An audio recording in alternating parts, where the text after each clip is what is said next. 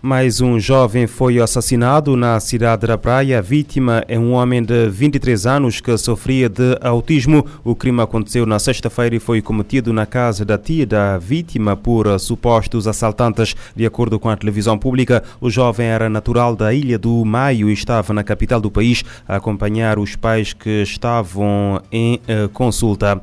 Nos Estados Unidos da América, dois reclusos que morreram numa prisão do estado norte-americano do Alabama foram devolvidos às famílias com alguns órgãos em falta, de acordo com documentos obtidos pela ABC.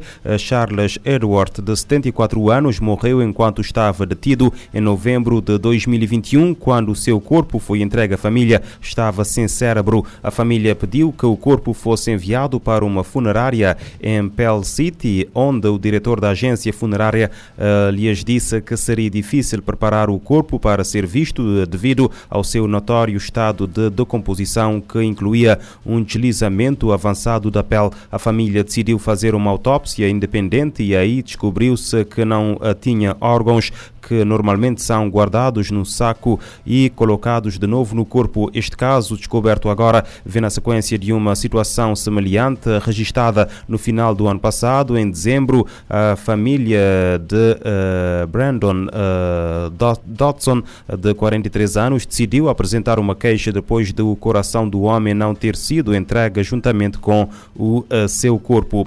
Em Angola, cinco indivíduos suspeitos de terem assassinado o reitor da Universidade Universidade Gregório Semedo eh, Laurindo Vieira foram detidos este domingo. Segundo o Serviço de Investigação Criminal, os acusados foram indiciados pelos crimes de roubo qualificado, acrescido de homicídio voluntário e compra de bens roubados. Francisco Paulo, em Luanda. O sociólogo e reitor da Universidade Gregório Semedo, Laurino Vieira, foi baleado mortalmente na passada quinta-feira, momentos depois de ter saído de uma dependência do Banco do Comércio Industrial na zona do Patriota, onde terá levantado algum dinheiro. Elder Ricardo, de 23 anos, suposto autor do disparo mortal que vitimou o sociólogo, explica que perseguiu a vítima até a área do Patriota, distrito urbano do Talatona, em Luanda, não para matar, mas para receber apenas o dinheiro que o infeliz tinha em posse. A vítima nós nos deparamos com ele no Patriotas, lá não éramos só levar o dinheiro. Foi você quem disparou? Sim, sim, mas não foi intencional. Tirou a arma dele, manipulou a minha frente com aqueles sustos, deu disparos na pena pena do senhor e se meteu em fogo. O porta-voz do Seco-Geral, Manuel Alaiua, conta que os acusados foram detidos por roubo qualificado, agravado de homicídio voluntário, assim como recepção e compra de bens roubados. Portanto, estes indivíduos foram detidos por factos que configuram os crimes de roubo qualificado, também aqui concorrido com homicídio e também esta recitação que é, no facto, a compra deste bem roubado. Francisco Paulo Luanda, RFI. Detidos supostos autores da morte de sociólogo angolano em Gaza, passados 100 dias de guerra sem qualquer trégua à vista, altos funcionários humanitários da ONU emitiram um raro apelo conjunto na segunda-feira. Alertam para o perigo de mortes por fome e doenças, pedem mudanças profundas nos procedimentos para entrega de ajuda. Segundo a diretora do eh, Programa Mundial de Alimentos, as pessoas em Gaza correm o risco de morrer de fome a poucos quilómetros de caminhões cheios de alimentos. O apelo também foi apoiado pelos dirigentes do Fundo das Nações Unidas para a Infância, UNICEF, e da Organização Mundial da Saúde, OMS.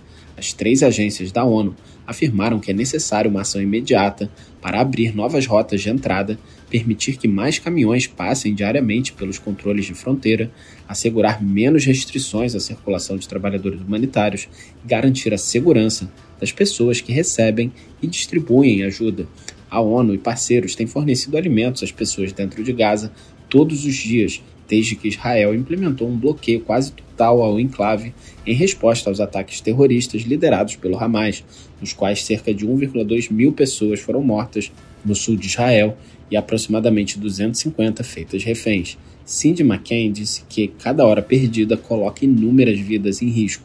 De acordo com ela, é possível manter a fome sob controle, mas para isso é necessário ter acesso seguro a todos os necessitados, onde quer que estejam.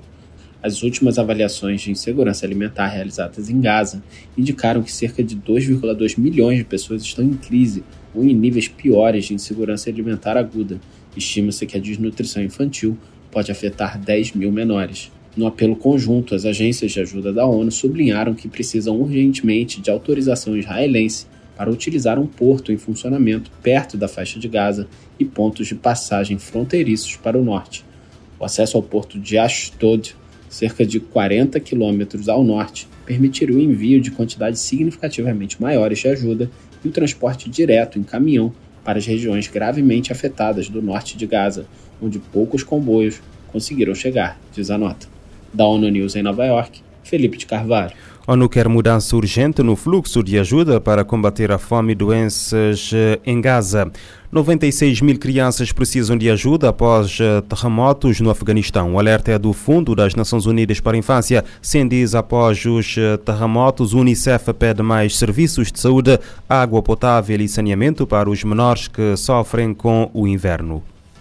Passados 100 dias dos terremotos que atingiram o oeste do Afeganistão, o Fundo da ONU para a Infância está pedindo mais apoio para as 96 mil crianças afetadas pelas consequências, enquanto o país passa por um inverno rigoroso. Mais de mil pessoas, a maioria mulheres e crianças, perderam a vida nos terremotos do Afeganistão em outubro passado. Além disso, 31 mil casas foram destruídas ou severamente danificadas e inúmeras famílias perderam seus meios de subsistência, gado e colheitas. Três meses depois, o impacto dos terremotos de Herá continua, com muitas famílias ainda vivendo em tendas ou dormindo ao relento, apesar do frio intenso. Para piorar a situação, a província de Herá está sendo assolada por um inverno rigoroso que ameaça vidas e atrasa os esforços de reconstrução. Segundo o representante do Unicef no Afeganistão, os vilarejos atingidos seguem em sofrimento mesmo 100 dias após os terremotos.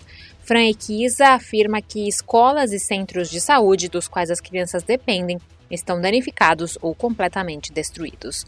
Com as temperaturas abaixo de zero, crianças e famílias sem casa vivem em condições de risco, sem ter como aquecer seus abrigos temporários. Poucos dias após o terremoto, o Unicef levou água limpa e segura para as comunidades afetadas, estabelecendo instalações de saúde temporárias e mandando profissionais de saúde, além de distribuir cobertores, kits familiares com equipamentos de cozinha e roupas de inverno. Segundo o Unicef, muito mais é preciso, pois as temperaturas congelantes do inverno agravam as dificuldades e muitas famílias não conseguiram reconstruir suas casas. Da ONU News, em Nova York, Mayra Lopes. O Fundo da ONU para a Infância pede mais apoio para as mais de 96 mil crianças afetadas pelos terremotos no Afeganistão, enquanto o país passa por um inverno rigoroso.